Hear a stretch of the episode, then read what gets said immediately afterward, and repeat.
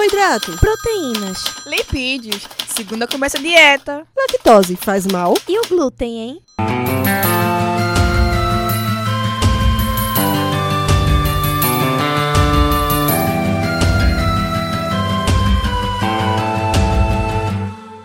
Começa agora mais um Alimenta Cast.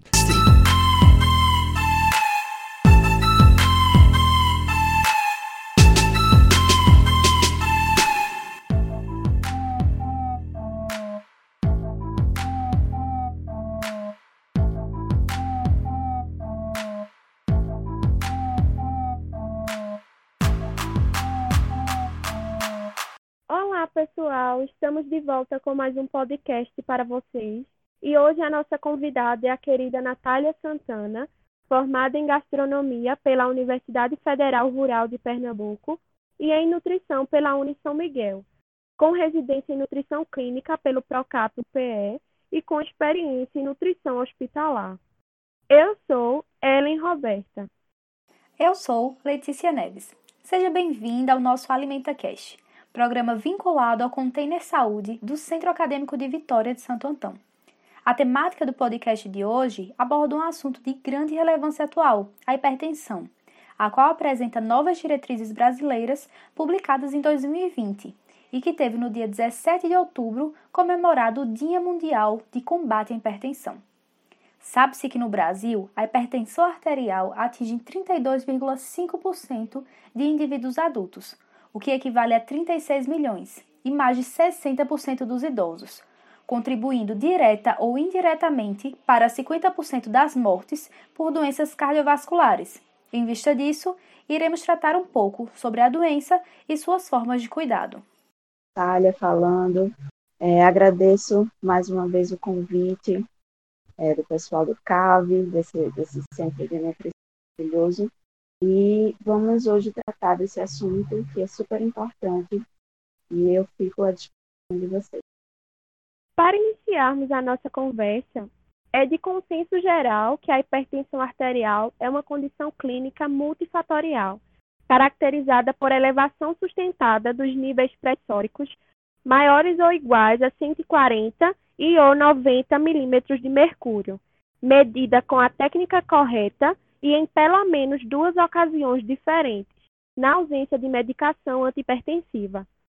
Frequentemente se associa a distúrbios metabólicos, alterações funcionais e ou estruturais de órgãos-alvo. Dessa forma, quais seriam os principais fatores de risco para a hipertensão arterial? Bom, é, a hipertensão arterial ela tem vários fatores de risco e os principais são a, a predisposição genética que a pessoa pode ter, a, o sexo, ou seja, ela é mais predominante no sexo masculino, é, a etnia, geralmente é mais também prevalente é, na, no, nos indivíduos negros, e também na questão socioeconômica, isso também é muito importante, a diretriz é, de 2020 de hipertensão traz isso, então é fator relevante também para o fator de risco, o consumo de álcool, é, sedentarismo, excesso de peso e dieta não saudável com excesso de sódio, tabagismo e apneia obstrutiva do sono. Esses são os principais fatores de risco, de risco para a hipertensão arterial. Existem maneiras de evitar a doença, ou seja, de preveni-la? Se sim, quais são elas e de que maneira a nutrição pode auxiliar nesse processo? Sim, existem sim várias formas, várias maneiras de prevenir. Como eu referi acima, uma, um dos fatores de risco é o excesso de peso e a alimentação inadequada, que influenciam diretamente no desenvolvimento da hipertensão arterial. Então, promover hábitos alimentares saudáveis, como a elevação do consumo de frutas, verduras, eh, produtos naturais, diminuição do consumo de gorduras, sal, carne vermelha, são excelentes estratégias. Então, a nutrição ela é fundamental para a prevenção da hipertensão arterial. O, a mudança de hábitos alimentares é, precisa ser um, uma, uma, alternativa é, bastante discutida e incutida na, na mente do paciente. porque ele vai justamente envolver os níveis pressóricos, os fatores que determinam os níveis pressóricos.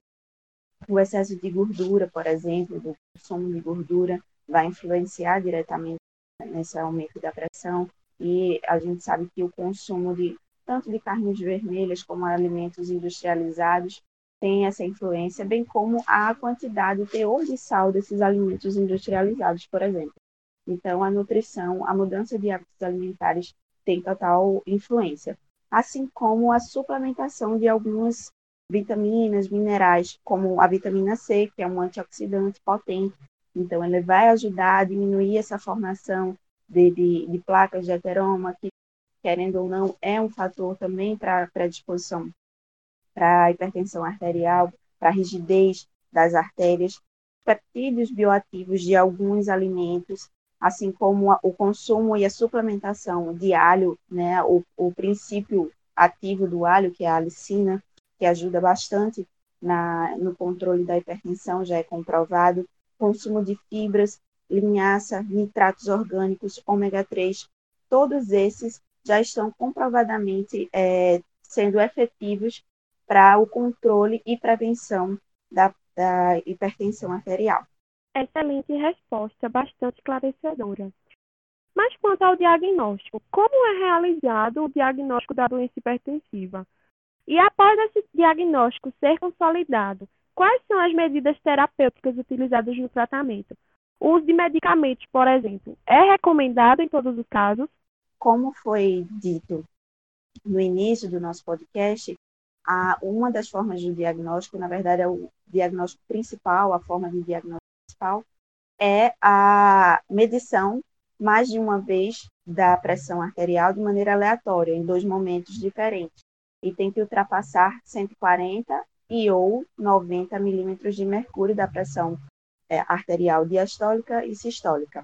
Então, esse é o diagnóstico principal, mas se por acaso houver uma hipertensão mascarada, os médicos recomendam também um mapeamento, um sistema de mapeamento, que é um, um, um, um exame que é feito, que é realizado com um aparelho, que o paciente tanto pode fazer em casa, com esse monitoramento, com esse aparelho, ou ele pode ser feito em ambiente controlado, é, no, num hospital, em alguma clínica. E aí faz a, a, a confirmação do diagnóstico. Em relação ao tratamento, é individualizado, então vai depender de cada situação, de cada paciente. Geralmente, em pacientes de baixo risco, a, as diretrizes, né, a diretriz atual, ela recomenda que os pacientes de baixo risco, com a hipertensão, com a pressão maior do que 160 milímetros de mercúrio, seja feito um tratamento de, é, medicamentoso junto com o tratamento é, dietoterápico, por exemplo, ou com outras medidas de prevenção. Então, é, basicamente, o tratamento tem que ser feito individualizado e os medicamentos geralmente são utilizados em quase todos os casos, é, já com o diagnóstico estabelecido. Natália, nas novas diretrizes brasileiras de hipertensão arterial lançadas em 2020, o tema espiritualidade foi abordado. Um estudo de corte mostrou que as mulheres que lidavam com as situações de estresse usando a espiritualidade e a religiosidade tinham um risco menor de desenvolver a hipertensão arterial sistêmica, no segmento de 10 anos. Essa também pode ser uma alternativa de tratamento? Sim, a espiritualidade, religiosidade foi apontada, foi um tema bem interessante que foi apontado, é, tanto nas diretrizes de hipertensão, como vem sendo apontado em outros tratamentos, por exemplo.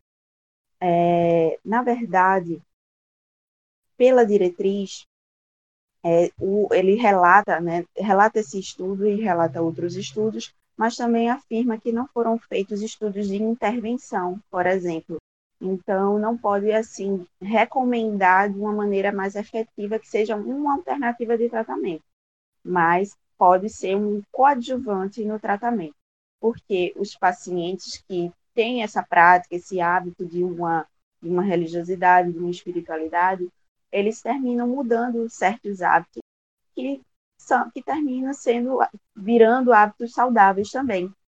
Então, é, deixam de beber em muitas situações é, e, e, procuram, às vezes, se alimentar melhor. Mas isso também não, não, não é só o que influencia, mas, por exemplo, eles se mantêm mais calmos, então isso vai fazer com que os neurotransmissores, é, os, os níveis de estresse sejam reduzidos, então isso também influencia na pressão arterial. Então, por isso que a espiritualidade e a religiosidade é tão importante também como uma alternativa coadjuvante ao tratamento. Natália, e no Brasil existem políticas ou programas de saúde específicos direcionados ao apoio, ao acolhimento ou ao entendimento de casos de hipertensão? Sim, existe uma política chamada Hiperguia, que ela vai fazer o acompanhamento, o cadastramento de pacientes tanto com hipertensão e ou diabetes e faz com que esses pacientes sejam acompanhados ao longo, todos os que estão cadastrados sejam acompanhados nos seus casos, mas também ele vai promover a dispensação, a distribuição e aquisição de medicamentos quando aqueles pacientes que não têm condições de adquiri-los. Então, é, esse, esse programa ele é bem interessante por conta disso. Ele vai ajudar no, no, tratamento medicamentoso, principalmente, mas também existem alguns, alguns movimentos de fazerem palestras, de terem guias de conscientização da hipertensão, para fazer esse acompanhamento, essas palestras de conscientização para os pacientes cadastrados nesse programa.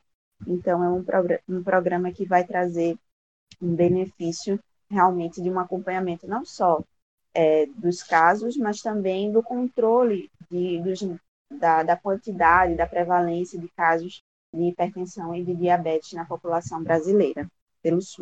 Então, agora iniciaremos o nosso Batcast, que é uma brincadeira do nosso podcast baseado em perguntas rápidas que podem ser respondidas de forma curta. A primeira pergunta é: Natália, você tem fome de quê? Bom, eu tenho fome de conhecimento e de evolução sempre. Qual um acontecimento marcante para você durante a sua vida profissional? sem dúvidas, foi fazer a residência em nutrição clínica. Adquirir um conhecimento enorme, uma experiência vida mesmo, tanto profissional como pessoal também. Se você pudesse deixar um recado para o mundo, o que você diria? Eu diria que empatia e compaixão irão mudar o mundo.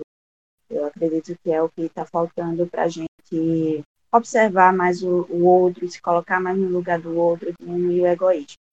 É, queremos agradecer a presença da nossa querida convidada que norteou esse podcast tão valioso. E queremos agradecer a você que nos escuta. Nos siga nas redes sociais, arroba AlimentaCast, arroba Container Saúde. Até o próximo AlimentaCast.